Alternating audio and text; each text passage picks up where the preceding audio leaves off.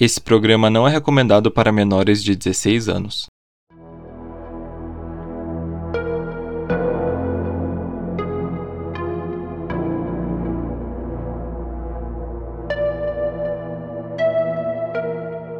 Boa noite, detetives.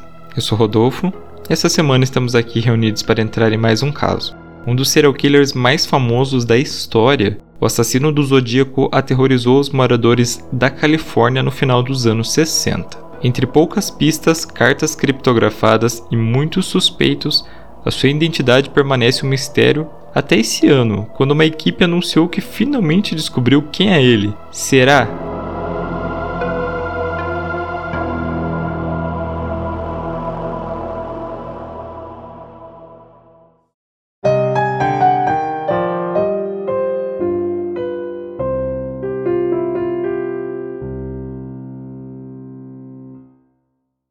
No dia 20 de dezembro de 1968, a Beth Lou Jensen, de 16 anos, e o David Arthur Faraday, de 17, eles estavam tendo seu primeiro encontro dentro de um carro parado perto do Lago Herman, na cidade de Benícia, na Califórnia.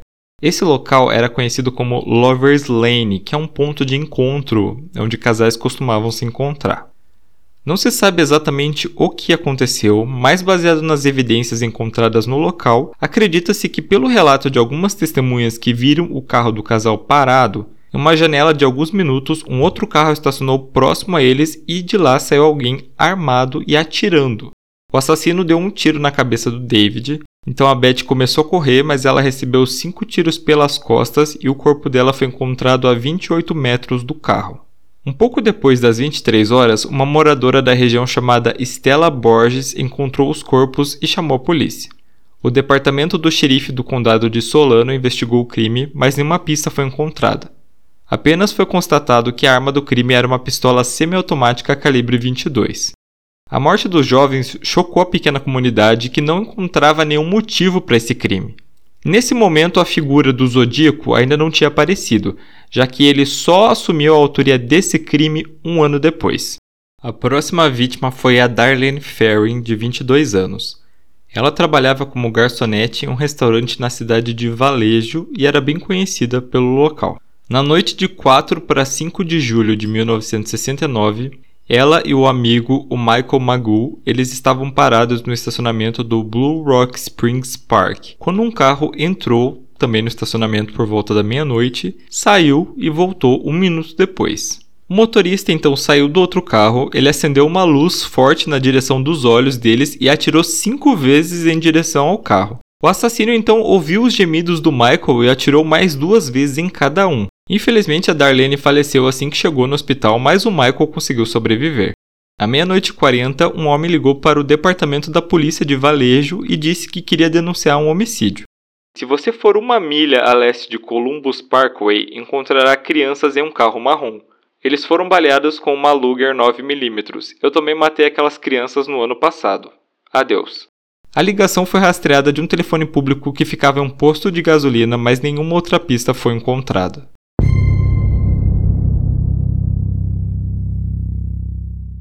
No dia 1 de agosto de 1969, três cartas foram enviadas para três jornais diferentes: o Vallejo Times Herald, o San Francisco Chronicle e o The San Francisco Examiner. Nas cartas, o assassino assumiu a responsabilidade pelas mortes no Lago Herman e no Blue Rock Springs, além de fornecer vários detalhes que só a polícia sabia, como o tipo de munição, as armas do crime e também o número de disparos.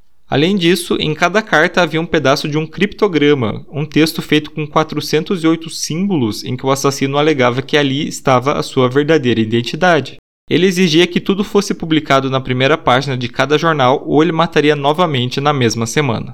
O primeiro que publicou foi o San Francisco Chronicle, junto com uma nota do Jack Stills, que era o chefe de polícia de Valejo. Ele disse que não acreditava que a carta foi mesmo escrita pelo assassino e solicitou que ele enviasse uma segunda carta com mais provas.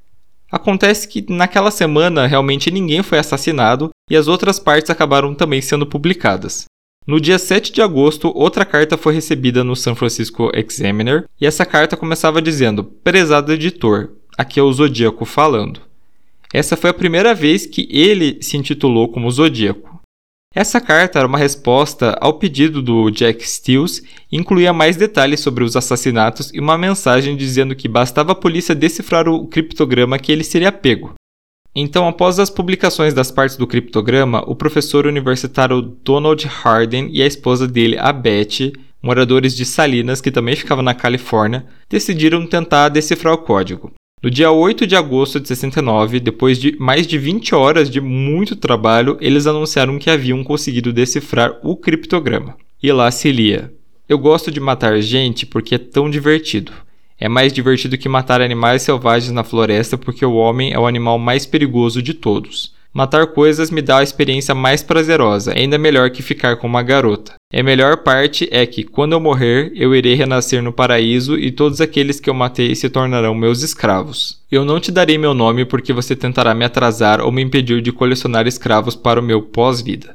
Os últimos 18 símbolos foram traduzidos com uma palavra assim indecifrável e até hoje ninguém sabe o que significa, e estava escrito E-B-O-R-I-E-T-M-T-H-H Pit. E realmente não faz nenhum sentido. Para quebrar o código, o Donald e a Beth eles começaram pelo método de substituição homofônica. Eles presumiram que o assassino usaria o verbo kill, que é matar em inglês, o que ajudaria a identificar, por exemplo, o duplo L, que é bem comum na língua inglesa. Além disso, eles também supuseram que ele usaria algumas palavras como I, eu, e fun, diversão, o que já dava cinco letras diferentes para eles irem tentando. Depois eles passaram a usar a análise de frequência, então foram determinados quais símbolos foram os mais usados e foram comparados então com as letras mais usadas no inglês. A partir disso, eles começaram a tentar substituir os símbolos pelas letras até encontrar uma combinação que fizesse sentido. E mesmo com o Donald tendo experiência em quebrar códigos, o processo foi bem trabalhoso porque havia mais de um símbolo para algumas letras e tinha vários erros de ortografia e também não tinha pontuação.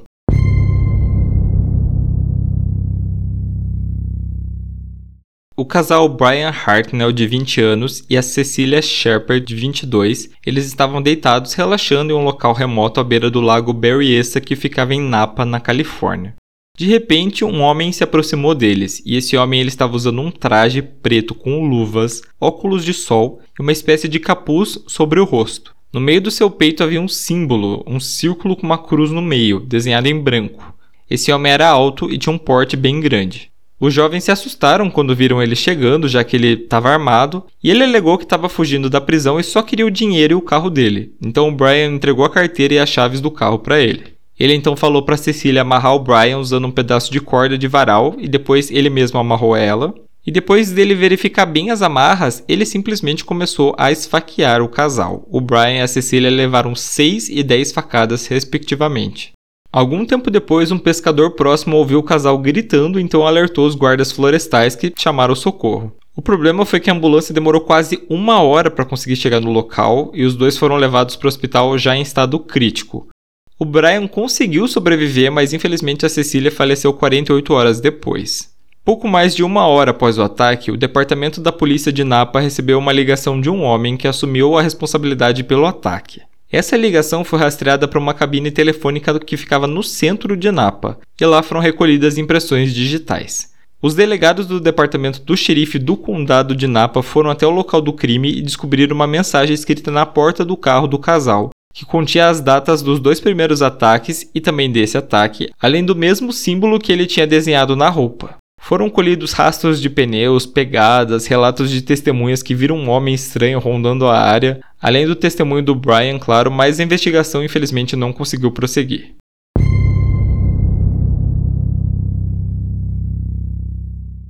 No dia 11 de outubro de 69, um homem entrou no táxi do Paul Stein, que tinha 29 anos, isso foi perto da Union Square, no centro de São Francisco.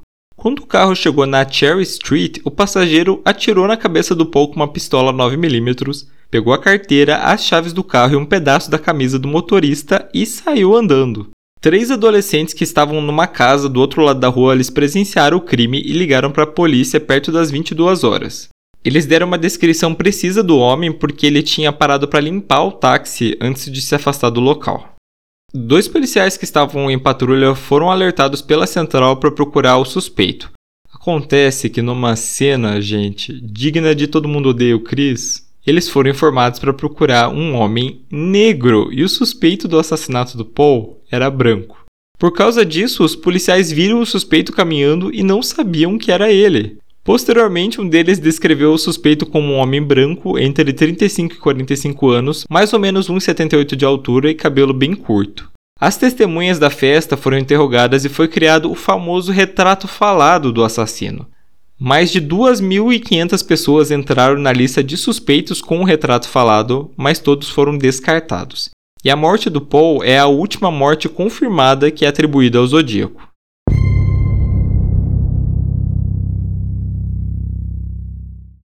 O caso do Paul Stein ele foi primeiramente considerado um roubo, porém em 13 de outubro o San Francisco Chronicle recebeu uma nova carta do Zodíaco. Ele reivindicava o assassinato do taxista e em anexo ele mandou um pedaço rasgado da camisa dele. Nessa carta ele ainda zombava da polícia por ainda não ter descoberto a sua verdadeira identidade. Em 4 de outubro de 69, mais uma carta chegou no San Francisco Chronicle. Dessa vez, o assassino ameaçava matar alunos em um ônibus escolar, dizendo que bastava atirar no pneu dianteiro e em seguida arrancar as crianças quando elas saltarem.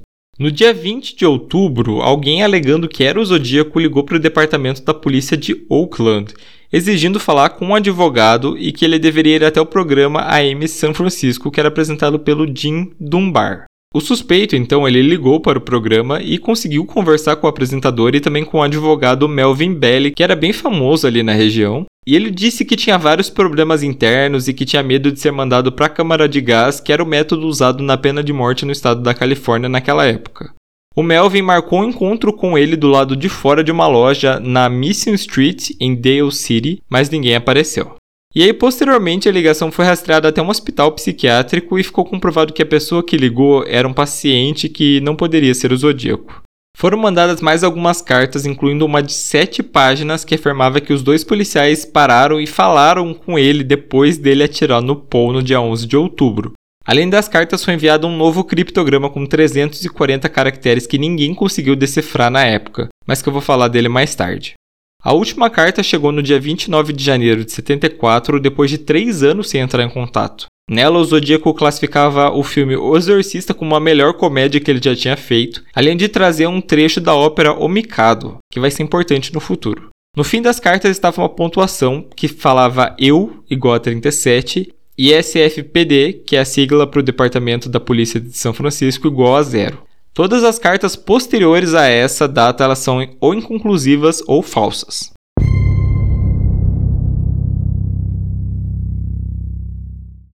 Agora eu vou falar para vocês um pouco sobre outras possíveis vítimas do Zodíaco. Como eu falei anteriormente, a contagem oficial de vítimas ficou em 5 mortos e 2 feridos, porém nas cartas ele alegava que tinha matado 37 pessoas. Então a polícia investigou uma série de outros crimes que poderiam ser vítimas do Zodíaco. O primeiro caso é do Robert Domingos e da Linda Edwards em Santa Bárbara, no sul da Califórnia.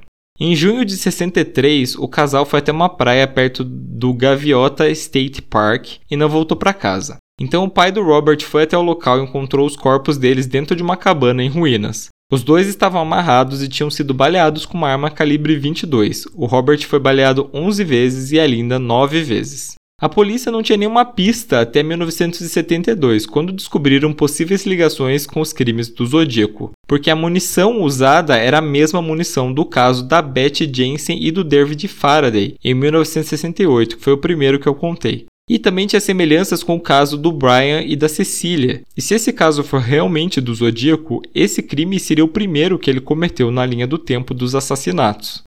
Outro caso que pode ser do Zodíaco é o assassinato da Cherry Joe Bates em 30 de outubro de 66.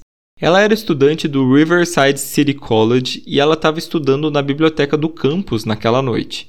E por volta das 22h30, vizinhos relataram ter ouvido um grito, mas ninguém chamou a polícia.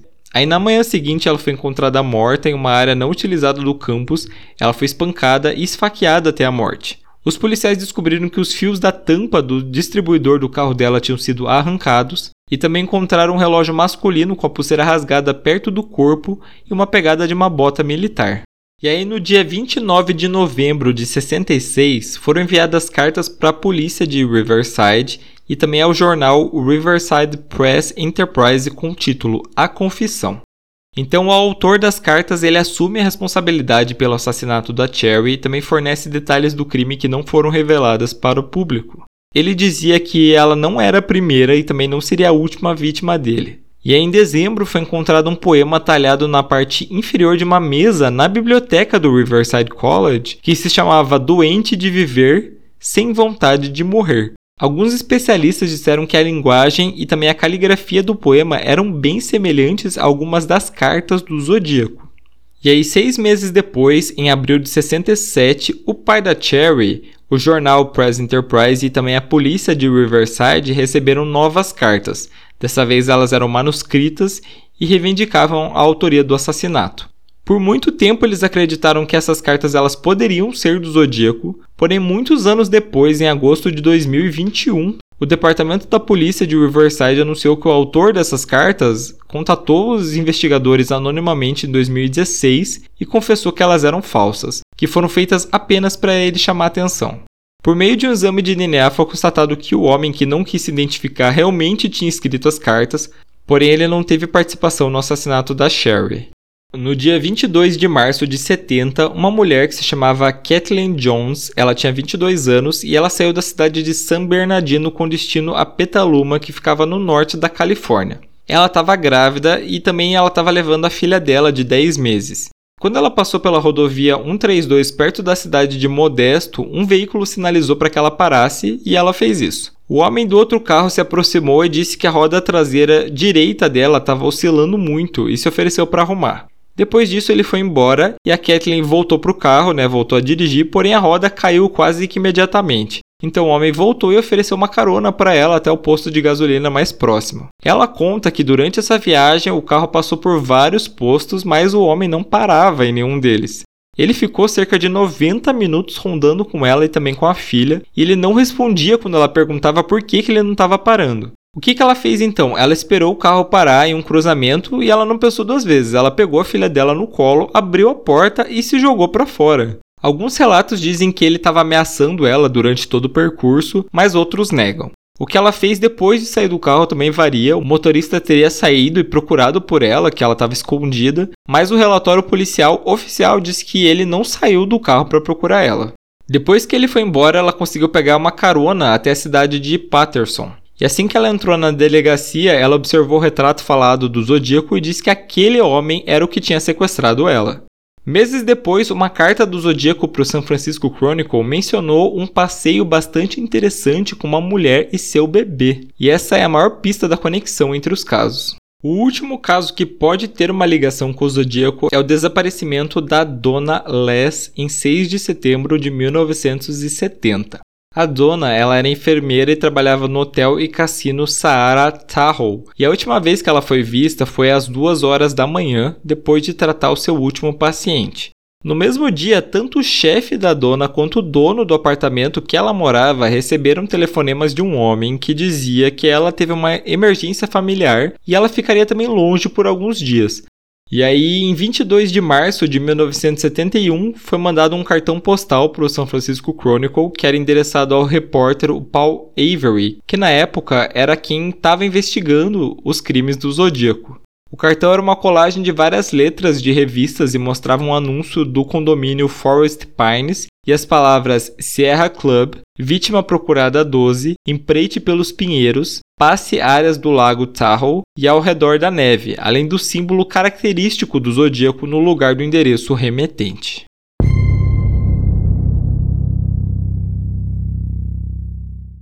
Vocês lembram do criptograma que ficou por muito tempo indecifrável? Acontece que em dezembro de 2020 ele foi finalmente decodificado por um grupo internacional de pesquisadores entusiastas em cifras, encabeçados por um engenheiro de software, um matemático e um programador. Eles descobriram que a carta usava a cifra de transposição, que é um método bem mais difícil do que foi usado no primeiro criptograma.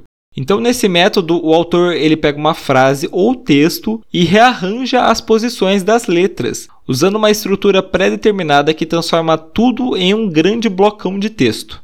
Ainda dá para dificultar ainda mais a leitura, incluindo letras no meio das palavras. Então eles foram utilizando dois softwares de criptografia, eles acabaram encontrando algumas frases que faziam sentido. Por exemplo, trying to catch me, que é tente me pegar, e gas chamber, que é câmara de gás. Vocês lembram daquele telefonema do Zodíaco para um programa de TV falando do medo da pena de morte na câmara de gás? Isso indicou que eles estavam indo pelo caminho certo e a carta foi descriptografada um tempo depois. E ela falava isso: Esperam que estejam se divertindo ao tentar me pegar. Não era eu no programa de TV. Isso levanta um ponto sobre mim. Não tenho medo da câmara de gás porque vou para o paraíso em breve, porque agora tenho escravos suficientes para trabalharem para mim. Onde todos os outros não têm nada enquanto alcançam o paraíso, então eles têm medo da morte. Não tenho medo porque sei que minha nova vida será fácil no paraíso morte. O FBI lançou uma nota dizendo que teve conhecimento de que a cifra ela foi decodificada e que as investigações do caso do Zodíaco ainda continuavam abertas.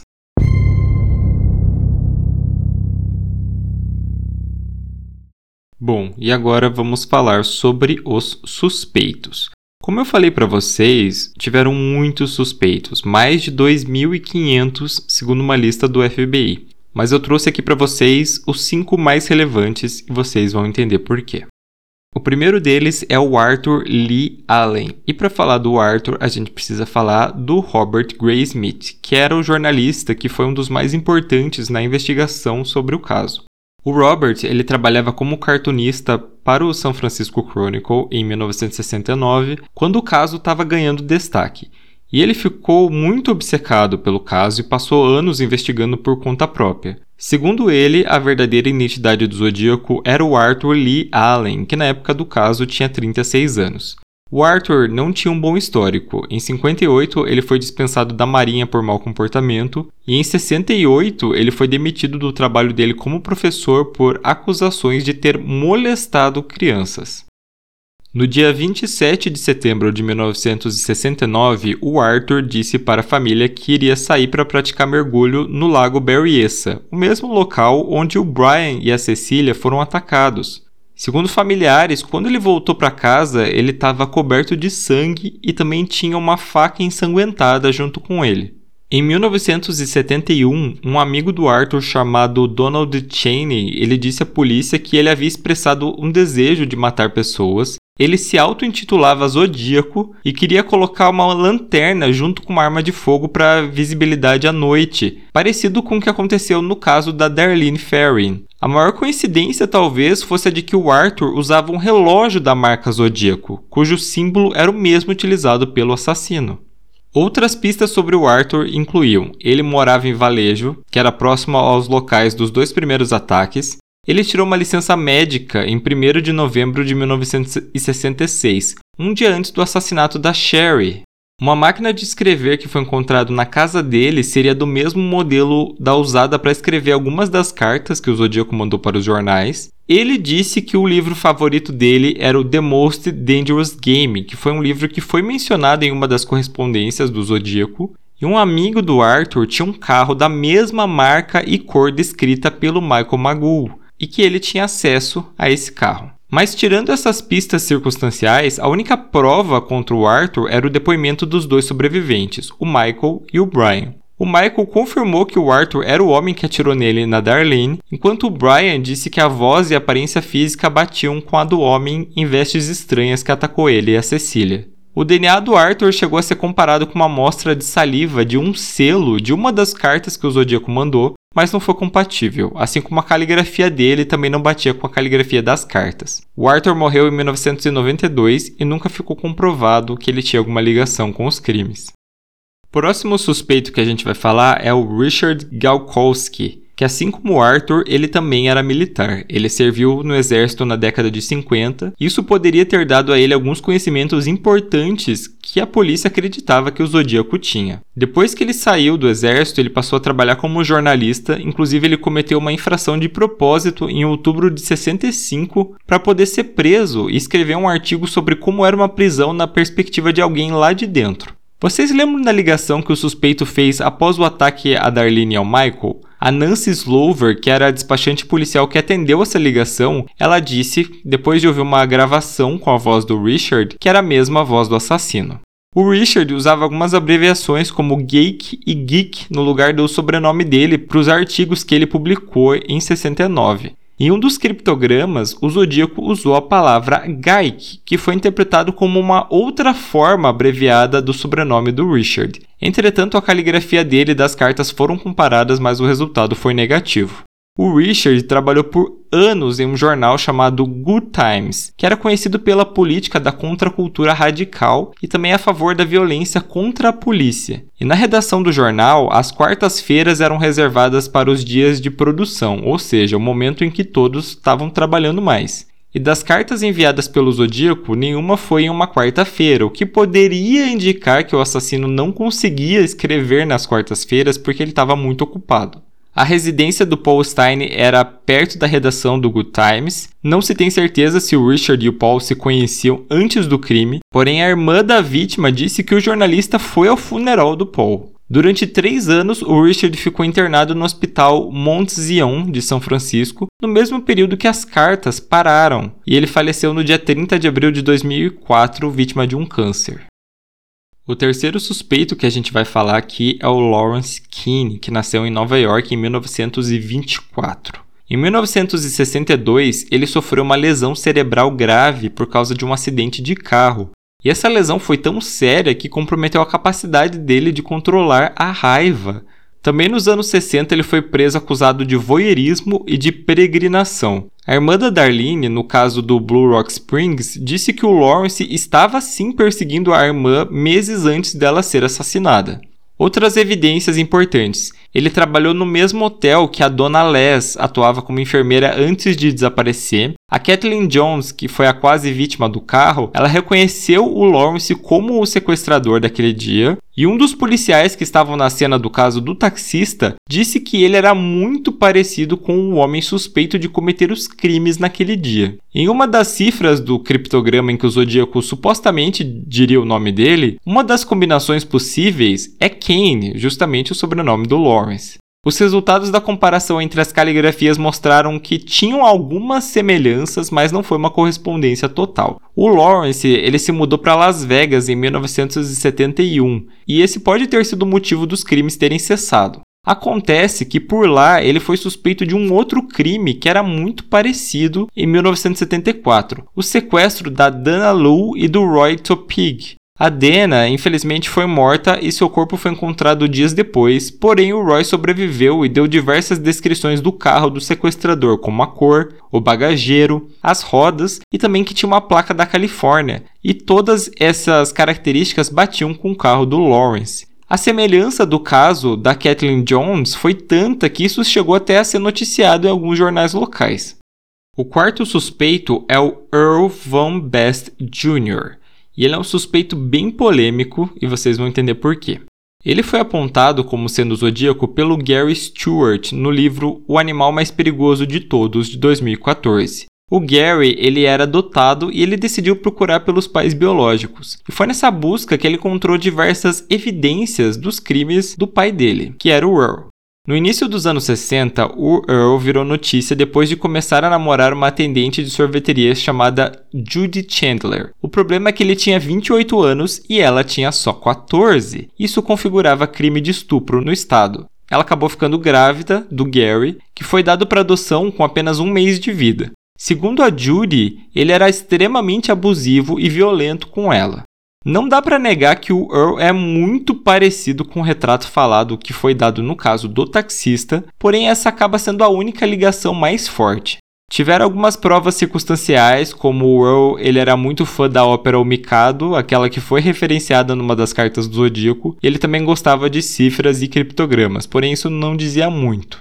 Foi feita uma análise na certidão do casamento dele e posteriormente comparada com amostras da caligrafia do zodíaco, que apontaram uma combinação provável. Acontece que, segundo a Audrey Phelps, que é a administradora da igreja em que Earl se casou, não foi ele que preencheu a certidão, e sim o reverendo Edward Flieger, Ainda segundo o livro, uma impressão parcial encontrada em uma das cenas do crime corresponde à do Earl, porém essa prova ela foi amplamente questionada porque o Gary teve que inverter ela para chegar no resultado. Em uma coincidência meio bizarra, a Judy, que é a mãe biológica do Gary, ela acabou se casando com um detetive do Departamento de Polícia de São Francisco. E ele diz no livro que as ligações do pai dele com o Zodíaco foram encobertas pelos policiais de São Francisco para proteger esse detetive. Porém, ele não apresenta nenhuma resposta de por que, que eles fariam isso. E o nosso último suspeito relevante é o Gary Francis Post. Você talvez tenha até ouvido falar desse nome, porque todo mundo foi pego de surpresa quando semanas atrás uma força-tarefa com mais de 40 pessoas, e isso incluía ex-agentes do FBI, jornalistas e também agentes de lei aposentados, declararam ter encontrado o culpado por trás dos crimes do assassino do Zodíaco, que seria o Gary. O nome dele entrou na lista de suspeitos depois que um parente próximo contatou os investigadores dizendo que o Gary ele era muito violento e já tinha até mesmo tentado matar ele com um martelo. Foram pegas algumas fotos antigas do Gary que mostravam cicatrizes na testa dele depois de um acidente de carro. Essas cicatrizes correspondiam perfeitamente às marcas encontradas no retrato falado. Outra pista seria uma correspondência com o assassinato da Cherry Joe Bates. Lembram do relógio que foi encontrado na cena do crime? Os investigadores acreditam que ele foi comprado dentro de uma base militar e ele era exclusivo para soldados, o que também explicaria a pegada da bota. Um cabelo que foi encontrado na Sherry pode ser a peça-chave para desvendar se o Gary é ou não o culpado. Acontece que o exame de DNA depende do departamento da polícia de Riverside, porém lá o caso é considerado arquivado, mesmo havendo uma recompensa de 50 mil dólares por informações. Além disso, as notícias não parecem ser tão promissoras, porque a polícia local e o FBI meio que rejeitaram a teoria de que o Gary é o assassino do Zodíaco. E também vale ressaltar que a Sherry ela não é nem mesmo considerada uma vítima oficial desse criminoso.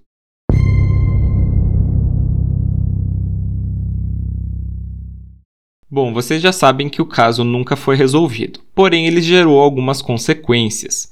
Em 2007 saiu o filme Zodíaco, que é dirigido pelo David Fincher e é baseado no livro do Robert Gray Smith. O filme mostra como que foi a caçada no final dos anos 60 pelo olhar da polícia e também dos jornalistas, e ele foca no Arthur como principal e único suspeito no caso. Vamos lembrar que o Gray Smith considerava que o Arthur era sim o assassino do Zodíaco. O filme tinha o Jake Gyllenhaal, o Robert Downey Jr. e também o Mark Ruffalo. E essa mística por trás da figura do Zodíaco é tão grande que ele inspirou muitas músicas sobre os crimes dele, de bandas como Macabre, Atmosphere e Machine Head. Ele também foi referenciado diversas vezes em seriados como Millennium, Nash Briggs, Criminal Minds, American Horror Story e até Riverdale. No ano passado foi lançado um jogo chamado This is the Zodiac Speaking, onde o jogador assume o papel de um sobrevivente do assassino que parte em busca de descobrir a sua identidade. Sobre o filme, eu posso falar que é um filme que eu já assisti mais de uma vez e eu gosto bastante. Já sobre o jogo, eu não posso dizer muito porque eu não joguei, porém, das reviews que eu li rapidamente, dizem que não é um jogo muito bom. Então, jogue aí por sua conta e risco.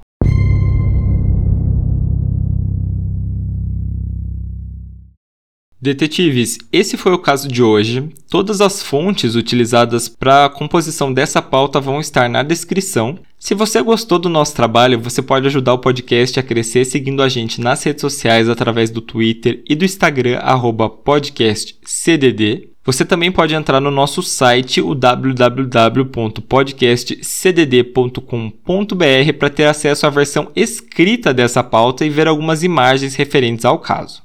Se você puder, você também pode nos ajudar financeiramente através da plataforma apoia.se barra podcastcdd a partir de um real por mês. Ou se preferir, você pode doar qualquer valor através do Pix pela chave podcastcdd.gmail.com. Então a nossa reunião fica por aqui, nos vemos na semana que vem.